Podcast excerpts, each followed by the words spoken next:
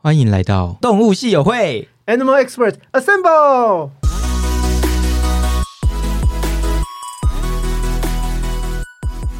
嗨，大家好，我是 Hugh。Hello，兽医师 Josh。我们今天要继续跟台湾大学兽医专业学院助理教授，也是动物法医的黄威祥兽医师继续聊天。我们欢迎黄医师。Hello，Hello，大家好。好，就是我们要跟你聊天之前啊，其实我们就想要了解动物法医嘛，然后所以你去 Go Google 啊，搜寻动物法医，就发现哎，全部都是黄威祥兽医满师哎、意哦，这是 Google 全部都被你包了到底有多厉害呢？所以我们就很紧张。然后，但我们也因此发现了一个很有趣的事情，就是说动物也可以是目击者，这个是什么意思？我们在看那个黄医师在 YouTube 上面有一个课还是什么之类的，对然后竟然有这种东西，YouTube 上面有课。有在有你你本人哦有你本人的课，对，想消灭它吗？没有啦，那应该是某个学学术的什么蛙哥的对然后影片。对，然后你就有提到说，动物除了是可以是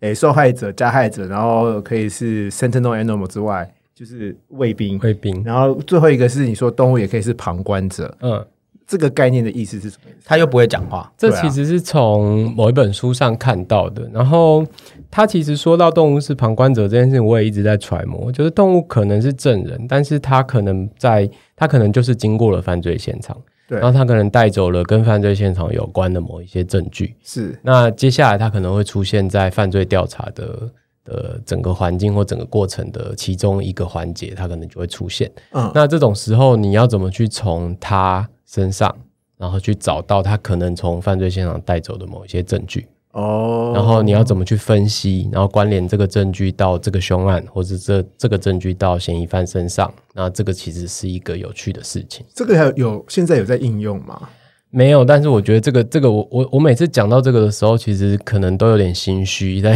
课堂上都有点心虚的原因，是因为我觉得这个东西就是它是书本上提到一句话，然后我会觉得它其实呃我自己也还在揣摩，就是我到底什么样的时候会遇到。动物真的被当作真人，因为我现在遇到就是动物，要么就是死了，或者是要么动物其实就是我眼前这具尸体导致这具尸体的凶手。比方说流浪狗咬了流浪猫这样子，它有可能就是呃流浪狗是凶手这样子。哦，因为你刚刚一讲这句话，我想脑脑中想象的画面就是也有一个人他毒毒杀了，诶，他用一个方法把逼杀死了，然后把证据埋在动物身上，然后让动物就走了，不就不见了，嗯，有可能这种像，埋在动物身上是什么意思？对啊，就是可能 把你你看到有两个人就是傻傻地看着你，一想说你在讲什么后一？把刀把它绑在狗的身上，然后就把狗把把它踢一踢，然后就跑走了。哦不是，他说的不是这个，刀就不见了。他说的那个状态是，呃，今天有一个犯罪现场，然后有另外一只动物经过，然后沾到那个犯罪现场的东西，或者是那个什么，呃，哦，就毒杀这个人，然后他毒飘到这只狗身上，然后狗就跑或者是他沾到了那个死的血液啊，或者什么，然后有一些证据在他身上。这哦这这是一种，但你说的也不是不可能，就是你说的那个比较直观，狗可能会把凶器叼走啊，嗯我的意思对，绑在身上是不太可能啊。总之你就是太有想象力了，感觉在柯南或金田一就会出现这样的剧情啊。那就是太巧合的巧合。哦对，好，那所以呃，我想要问的是，因为其实因为在台湾啊，法呃动物法医其实就是少呃，就是真的持续在做的只有你，所以其实台湾近几年。呃，你的资历呃不是资历，就是在做这个件事已经十年，所以也许是近十年新闻上看到的呃动保相关的解剖，应该都是跟你有关系。所以我想要问的问题就是，有没有让你印象最深刻的案例？只要是大案子有有行为人，就是所谓的嫌疑犯被抓，后来他招供的，其实对我来讲都是印象蛮深刻的。是那也就可以换算回去说，既然我都会印象那么深刻，表示这样的案件其实没有很多。嗯。哦。就举例来讲了，假设我跑了一百只，从以前到现在一定超过一百，但假设百分之一百来讲好了，是。我们很多的案子大，我们大概只有百分之十的案子是最后找到行为人，然后最后，然后然后在这个百分之十里面又更少行为人最后是为了这个案件被判刑的这样子。所以真的很少哎、很少啊，因为其实很多时候像毒狗案、毒猫案这种东西，你撒了毒饵之后你就走了，然后你也不可能把毒饵撒在闭路电视会拍到的地方。是那这样子，您可能会，然后通常乡下地方郊区比较容易发生这种事情嘛，所以这样有大量的动物死亡的这个案件，其实很多时候你是找不到凶手的。对，哦。那这个要怎么结案啊？结案没有啊？我我我做到的事情就是我们分析出这只动物他只出报告啊，对，判定的这只动物不会是他、啊。对，或者是刑事单位去决定。由刑事单位去决定，然后抓人不是我们的责任，然后我们只能说，呃，举例来讲，如果我他抓到了人，然后他问我一些问题，我有没有办法从我在尸体上面看到的这些东西回答他？啊，举举一个最我觉得最明确的例子来说，像呃，二零一五年有个大橘子案件，你们知道吗？啊，我知道大家都知道太大生那个，真的大家都知道吗？我前阵子他好像是最近那个 除了查查之外的第二大，好像最近还有他的新闻诶、他好像忘记是就那个凶手嘛那，个凶手好像他不是怎么回去马来西亚亚了，对，这之类的是他的新闻哦哦然后他要哦澳门澳门我是澳门，所以我想到，哎、是他吗？所以是同一个吗？就是我最近看到一个新闻，是他虐猫，然后结果他想要呃台大就撤销他的，就让他退学，可是他觉得他应该有毕业证书，对是同一个案件吗？对对对，就是同一个他就是这件事嘛申诉，对对对对对，就是同一个案件。嗯，对。所以所以你刚刚还没讲完，打断你，就是你说这个案子，大橘子案件是二零一五年年尾的一个很重大的案件，然后因为大橘子是一只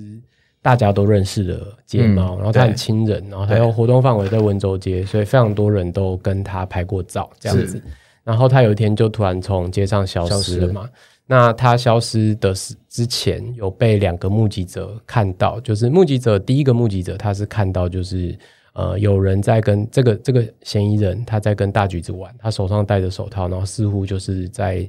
让大橘子发出了一些不是很舒服的声音。是然后这个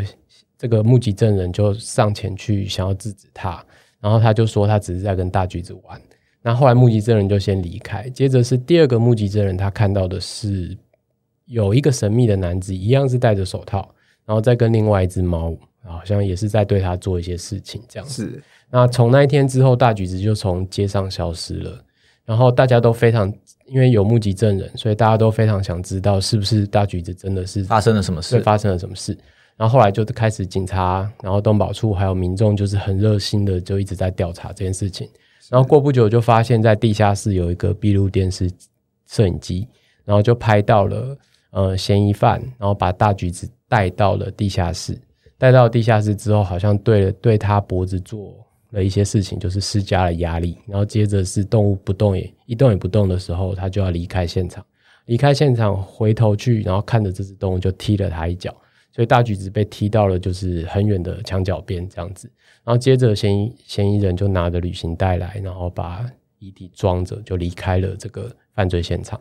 那后来就是一直都找不到遗体啊，然后但是就倒是先找到了行为人，是然后这个行为人在一开始是否认犯案的，然后他一直到十二月三十一号还是三十号、三十一号的时候，他终于坦诚他做了这件事情，然后就带警方去找到了尸体。那原来尸体一开始是被他装在袋子里面丢到醉月湖去，嗯结果后来就是好像我我听说的版本是这样子，就是好像是因为他呃发现大家都在找这只是猫跟找嫌疑嫌疑犯，所以他就把这个遗体就是连同袋子就放放在自己的机车车厢里面。那放在自己的机车车厢里面之后，就是又就过了两天左右。嗯那在十二月三十一号，他就带着警察去找这个遗体。，OK，然后我就是在十二月三十一号晚上六点半左右，然后遗体就拿到我这边来，这是。样，然后由由我来委托我们进行解剖。那这个案子很有趣的地方是我们其实在做解剖前，都是从网络上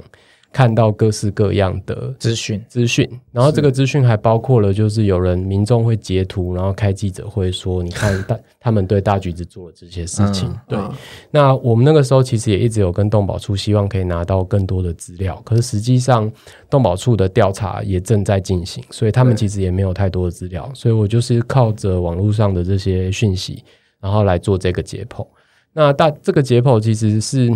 就是心中我觉得蛮蛮感慨的，是因为这只动物它被泡水了。嗯然后泡水之后，呃，又被拿回来放在车厢里面，然后那个车厢可能就是不知道嫌疑犯有没有骑，anyway，就是它会在里面腐败嘛。是所以我看到的时候是泡水肿胀的尸体，然后有一点膨胀，然后湿水就是从耳朵跟鼻子流下来。是那在这样子的状况底下，你很难去想象，就是这只动物跟你看到脸书上面嗯分享的那、那个可爱的样子是一样的。了解，然后在这个案子里面，你就是要去进一步的去还原，因为我知道的是嫌疑犯对他做的事情，可能掐了他的脖子，啊然后可能踢了他肚子一脚，那我就是在尸体上面去找寻，就是嫌疑犯有没有做这件事情的证据。那当然，我就是要做全身的剃毛。那这个这个案子，我比较仔细的剃的，大概就是颈部周围跟头部的毛。是那我们有看到，就是他颈部被施加压力的证据，是然后有在他的身体的体壁上面看到一个很明确的、很大面积的出血。那大概是这样子，就是可以确认，就是嫌疑犯对他真的做了至少两件事情，一个是掐住他，然后另外一个是导致，呃，另外一个是踢了他一脚。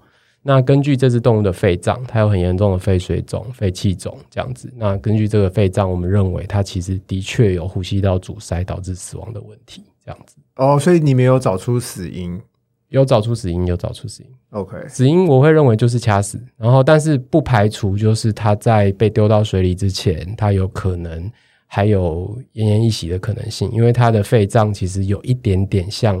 可能是溺水的感觉这样子。哦对，但是就是那个时候其实我没有那么多的经验做这种窒息死，就是颈部被掐或是被绳子吊的这样子的经验，是所以我对这样子的肺脏其实是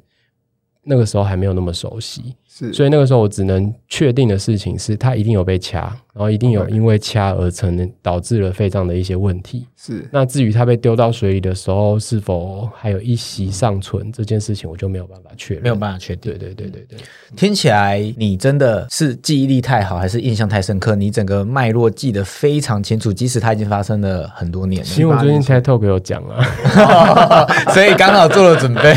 我想说，哇塞，也记得太 detail，而且是从收到呃遗体之前的那一段故事都记得非常的清哦晰。因为那个时候我刚好在准备我博士班的资格考，然后在资格考的最后两天，就还在准备的过程当中，大家就不停的，你知道做这一行有一个非常好的，哎，不是，就是做这一行做久了，其实会有一一个好的地方是你不用自己找资料，你的朋友会不停的一直丢新闻给你，是所以大概在我准备考试的那两天，就很多人一直丢你有只猫，有只猫不见了，它在台北市，这个案子一定会到你那边。然后其实，在最后两那个考试前两天，我就不停的一直在跟动保事务保持联系，然后再问他们说你们有没有遇到遗体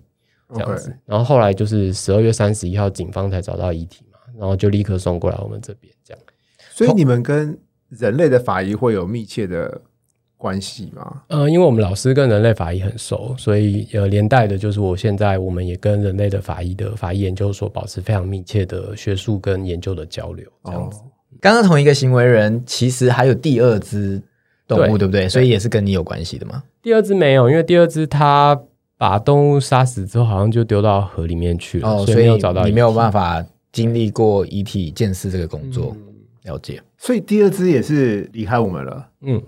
就是他连续，我一直以为只有大橘子一只而已好。像我记得，因为最近看到那个新闻，他好像第一只没有被判怎么没有。第一只是第一只是诶杀死了之后，他还在等开庭，好像这个开庭之前他回来台湾，他就先回国了。然后嗯，开庭之前回来台湾的那个时候发生了第二只对事情。而且他先回先回国的时候，他们澳门也发生了流浪猫不见还是什么之类的。对对，有有这样子的对说法。对对对，也有这样子的说法。哇塞，对，所以就是这个故事是呃很多动保界的人应该都有非常印象深刻的一个案件。哦，我想要问黄医师是如何，因为刚刚黄医师有讲到，就是这只猫看的照片跟看到你桌上的是长得很不一样，你要如何把自己抽离这个情感去做这件事情，去做你的工作？我觉得我好像一直都比较没有这个问题，因为就是我的动物，我如果自己养的动物过世了，我也会想知道它为什么死掉，所以我也会做解剖，然后再把它缝起来这样子。然后好像一直以来在做解剖的时候，对我来讲，它就是探探究这个动物的死亡原因，然后或者找到犯罪的真相。所以我一直以来好像都在那个过程当中其实是抽离的啦，哦，所以你不会去陷入一个，比较不会，我比较不会。我觉得这个问题好难，好难让人回答。可是我觉得这是一个比较沉重的工作啊，对啊，但是因为他就把它当做在做研究，哦就像是你今天就做做实验室的兽医，也是意思是一样的啊。哦你为了达成你想要知道的东西，所以你必须经历过这个过程，所以你必须要抽离这样子的状态，才有办法去做出这个研究，才有这样的结果。所以就是他的专业，就是专业，我帮你下一个结论，就是他的专业。就是黄医师的专业。好，那所以再下一个问题就是，呃，身为一个动物法医，然后让你觉得最有成就感的部分是什么？我觉得是把那个各式各样的东西最后拼凑在一起。那很多时候我们会被问到，你觉得这个头被敲了几次？这也太难了吧？有有蛮难的，说真的蛮难的。对啊，然后很多时候我们在做检查，因为我们现在都有一个算是还蛮标准的作业流程，一层一层的，先从皮开始检查，拍照，把皮剥掉之后底下拍照，把肉都剥掉之后头骨拍照，然后再把头骨剥掉之后脑拍照。我们其实都有这样一层一层的事情。那你从每一张照片，其实你可以在后续回去分析，就是它上面到底有几个，比方说棍棒的痕迹，或是头骨有几个凹陷。那有的时候，其实我们会被我们会被要求要厘清，就是到底他被打了几次。因为嫌疑犯他第一第一时间说的谎可能是 A，过了一阵子他就会说他忘记了，再来突然之间又想起来，变成另外一个完完全全不一样的事实。是，所以到最后，你其实没有办法从嫌疑犯或是行为人所讲的话来确认这到底是不是虐待，因为他们想久了之后，他们可能就会忘记，这是一点。那或者是他们可能会觉得他们新想出来的这个方法可以让他们看起来比较没有那么像虐待。OK。对对对对对，所以所以你说你会被质问，谁质问你？我们不会被质问，我们会被要求要回答，就被是谁要求啊？就是动保处的人会问我们说，他们在研究的过程中。想要知道某些答案，对他们有时候跟跟就是就是跟那个嫌疑人或是跟行为人讨论过几次，或是跟他询问过几次之后，他们会觉得诶越越问越怪，啊他们就会想要知从我们这边知道，就是这只动物到底它头部被攻击攻击了几次。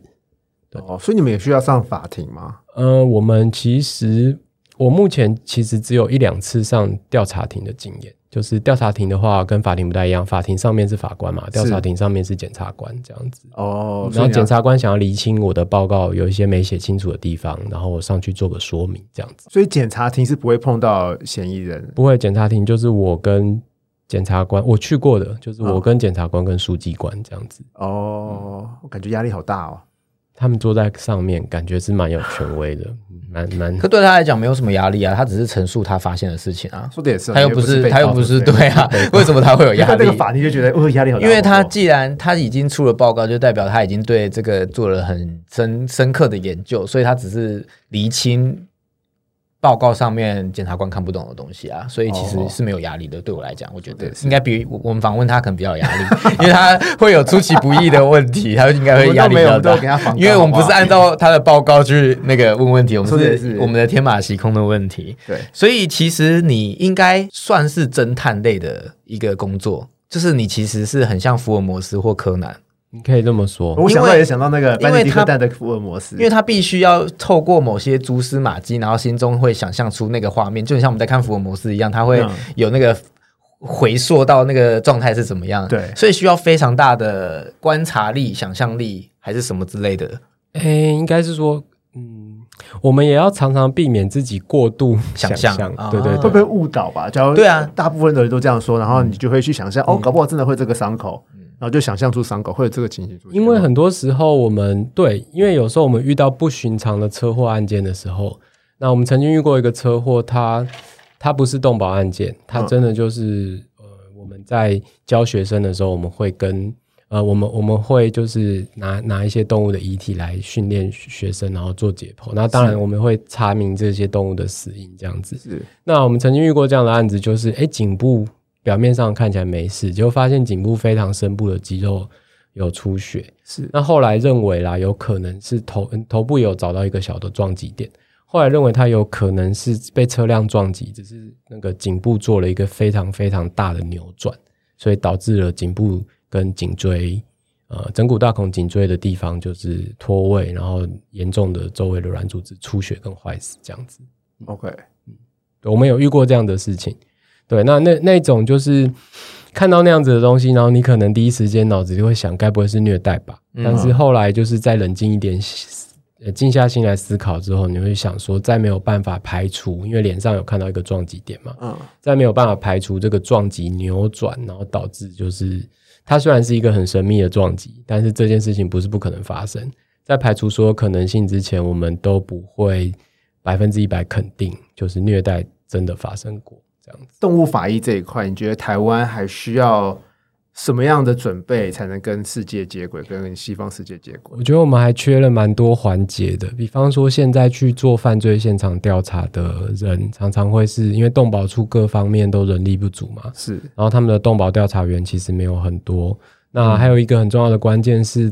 我们都知道 CSI 它是一个科系嘛，监视科学系，对，我以为是一部影集，它也也是一部影集，对 对，然后他需要一个很专业的训练，专业训练完，你还需要很多实做的经验。是那这个东西都不是一个公务单位的兽医师，或是公务单位的动保调查员，他不一定是兽医师，他可能就是个调查员，他有办法在一时半刻累积起来的能力。是然后在建设团队的那些警察大哥们，他也不见得在每个案件发生的时候，他都有办法协跟动保处一起到现场去做这种 CSI 的鉴定调查。那很多时候我们在呃这个工作当中遇到最大的挫折是，哎，我们觉得其实就差那么一步了。你在犯罪现场可能多找一些证据，多找一些蛛丝马迹，这个案件可能就拼得起来了。但是最后就是没有办法，我们就是少了那些东西。是那我认为，其实动物法一好玩，你刚刚说很有挑战性的事情，我觉得可能也在这边，就是我们可能不只是需要一直处理后面的事情，我们未来可能也需要非常非常尽责的跑到前端去，然后跟前端的协助兽医师调查，对对对，然后去告诉他们你们可以做哪些事情，或是至少告诉他们，他们如果方便的话，他们其实可以去跟鉴识大哥合作。对，那鉴识大哥其实他们知道的跟他们的经验，其实对那个犯罪现场调查都非常非常有帮助。哦，也就是说，其实动物法医这一块，呃，要让它更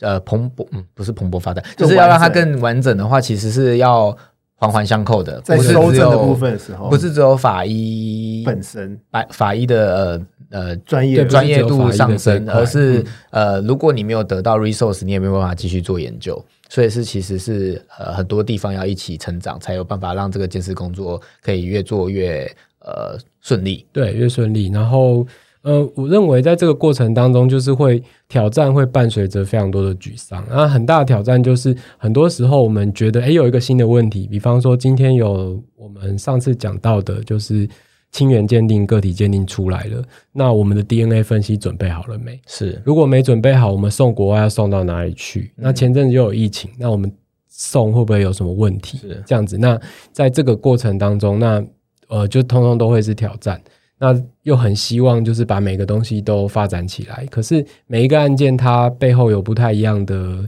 需求。像你知道，人类法医有很多案件，就是当发生了，然后他们在拿猪做实验，然后想办法就是去还原一下，比方说猪从楼下掉楼上掉下来，几楼的话会开始反弹这种东西。那我们其实未来也难免会遇到这样问题。每个案件它背后有一些，就是每一个案件要做的独特的色彩，对它有独特的色彩。那我们根据每个案件的议题或问题，要去设计一组实验来做。那不知道，就是我们资源啊、装备啊，可能都还不够。然后我们现在能做的检验还有分析的项目，其实都还蛮有限的。这样子，听起来你很需要人手，所以要问的下一题就是：如果听完这个节目啊，对这个领域呃有兴趣，然后想要加入这个领域，他需要先做什么准备？然后还有他呃需要做什么规划，才可以到你那边去做学习？如果要来当兽医病理医师的话，你要先考上兽医系。对，好，所以第一个步骤是先考上兽医系。对，那如果我们未来会发展，我们的编制变大了，我们可能会有一个专门在做 DNA 分析的，然后专门在做一些形态学比对，比方说比对鳞片、比对羽毛、比对毛发，像这样子的部门成立的话，那当然我们可能需要的就是生物技术方面相关的人才。那在更远的未来，如果我们要需要分析到就是动物身上所沾的某一些物质，它到底是什么，嗯那我们可能就会需要化学分析的人才，但这都是很远很远很远的梦想。所以即使是动物法医，它还是需要很多分人分门别类的人才，不是只有一个呃见识工作而已。对对对，就是我们如果真的要把法医、法用科学全部发展成一个可以完整应付的系统所有的问题的系统的话，我们是需要很多人的，没有错。所以这个法用科学应该是合并人类的才对喽。可以的话，可以的话，最好是大家一起做嘛。这是愿景。对。这是愿景那所以，如果只是他单单纯想要当动物法医呢？单纯想要当动物法医，就是先读兽医系。哦，所以现在当动物法法医还是要读兽医系。要啊对啊，他他因为人家黄医师也是兽医师啊，你需要做解剖啦，哦你需要做解剖，你必须要先有兽医的背景，然后兽医背景之后，你还要学兽医病理学，然后接着你才有办法慢慢进到动物法医的世界里。说的也是，人的法医也是医学对医生医。生、病理医师，然后接着是法医病理医师，他们都是要经过这个三个阶段的认证的。法医病理医师。对，人类有法医病理医师。那所以像动物现在呢？呃，现在其实我们在国内还没有这样子的认证制度啦。那国内有病理兽医师的认证制度，但是国内还没有法医病理兽医师的认证制度。所以如果像要跟你一样，就是要先呃找一个会的人先学起来，就是慢慢学这样子。对对对对对，就是黄医师。本人。就我刚刚不好意思讲黄医师本人啊，我怕他会觉得受宠若惊，然后他太忙了，所以我想先讲说跟你差不多类型的。就是要加入黄医师但其实事实上，在台湾目前是只能找黄医师啊。我我可以分享一下国际的现况啦。国际现在也是因为做的人少，然后这一块大家开始觉得重要，是所以他们开始有想要发展在国外的病理兽医师的专科认证之下，之后再做一个法医病理兽医师的次专科认证。那这个是美国大概在这一两年他们开始要推的一个新的 program，这样子。好啊，所以国外病理医师有多难考吗？好，不重要。所以 follow follow 我们的节目的人就有福啦，因为你知道，听起来就是一个很有愿景的工作，现在很缺，呃，就是还在草创阶段，所以如果现在听众是学生的话，就可以赶快规划，呃，你该先念些什么，然后就可以赶快加入这个大家庭，然后就可以让那个黄医师可以少做一点案子，就分担他的工作的意思啊。希望可以，希望可以。嗯好，那所以再来想要问你，就是因为刚上 TED Talk，所以有什么感想吗？好玩吗？好玩，我觉得它它是一个我没有做过那种，因为在学校老师上课都是看着投影片的，对，所以我没有做过那种不太能看投影片的演讲。其实不行啊，因为为你的投影片投影片在背后没，有对地上我以为有它有他有，欸但是你不可以一直看而，且你也没有办法分心啊，你就走十二分钟，你还看投影片，对。哪来得及？哦对啊，那我觉得好处是 TED Talk 它它有帮忙，哎，就是 TED Talk 的主办人、策展人，他们有教我们怎么去聚焦我们的演讲的主题。所以就很高兴可以在 TED Talk 有这个机会，可以在 TED Talk，然后跟大家介绍动物法医这样子的一个新的行业，然后告诉大家虐待动物跟人际暴力，就是虐待动物未来有可能进展成人类伤害人类的行为，然后这两件事情彼此之间是息息相关的。那很高兴能够在 TED Talk 上推广这样子的的概念，然后因为我觉得这个概念还蛮重要的，就是真的所以会让我们更重视虐待动物这件事情。对，因为它它跟人其实是很有关系的。对啊，其实这是我刚刚呃漏问的一个问题。其实会有动物法医的需要，其实主轴的轴心都是跟人有关，对不对？嗯嗯，就是人才是造成这些问题发生的原因。其实很多杀人犯他们小时候都有虐待动物的，我讲的不是这个，你讲的太深奥了。我讲的是说，没有人就不会造成虐待动物啊，哦你懂我意思吗？？可是很多杀人犯真的，他们小时候就已经小时候就看得出来他们是有虐待动物，然后再慢慢演化成。然后，所以黄医师他们上 TED Talk 讲的就讲的主要就是我一开始是讲这个啦，然后后来就是介绍动物法医这样子。哦，对，这是我最主要要想要讲的一个主题。所以 TED Talk 有在 coach 你要怎么做他们的演讲吗？有诶、有诶、有诶、对，在这个过程当中，他们其实是有有帮帮助我们，就是聚焦，然后有教我们怎么做一个可以登得上 TED Talk 舞台的投影片，这样子，我觉得蛮好的，其实学到蛮多东西的。Talk 的我很爱看 YouTube 上面 Talk 的演讲，因为大家都好厉害，为什么每个人都可以演讲那么强？没有啊，你听到我的你就知道有多抖了。希望希望我们这集上的时候 TikTok 也出来，我们就会把链接放给大家，然后大家可以看一下，分享一下他在我们这边讲的比较好，还是在 TikTok 讲的比较好 Talk 比较好啊，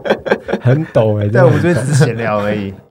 好，那所以其实呃，因为呃，动物法医现在是一个嗯，不是太多人知道的呃行业或者是专长。你为什么会愿意上 TED Talk 跟呃我们节目？其实是有你想要传达的理念，对吧？嗯，可以这么说。嗯，那所以想要传达的理念是，很主要的一个原因是我希望大家可以重视虐待动物的这个议题。是然后虐待动物这件事情真的多多少少都发生在我们身边，虽然有非常、嗯非常多的假警报，但是在假警报之间，一定有一些是真的，嗯那一定有一些是我们看不到的。那很多动物被虐待的家庭里面，它其实也有人类的被害者。然后这件事情，其实我我认为它在人类公共卫生议题上面也是一个值得需要重视的。那既然动物法医就是呃在这样子的时代氛围下形成的，我认为我们必须要呃，就今年开始啦，就觉得可能需要跟大家多分享一下，然后多介绍一下这样的职业。那我们的动物虐待，它就是现在会受到重视，所以也许也也，然后也刚好有动物法医可以来协助这样子的案件调查。那我们当然未来就是希望可以防止更多虐待动物的案件，然后也希望可以防止更多人类受到伤害的事件。这样子，嗯。今天我们今天非常谢谢黄威祥兽医师来跟我们分享有关动物法医这件事，然后希望对大家有帮助，也让大家对呃动物虐待或者是动物虐待之后的见识工作有一定程度的了解，以及让如果未来对这个领域有兴趣的人都可以加入。那再次谢谢黄医师来陪我们聊天，谢谢你，谢谢，谢谢，谢谢，拜拜，拜拜，大家再见。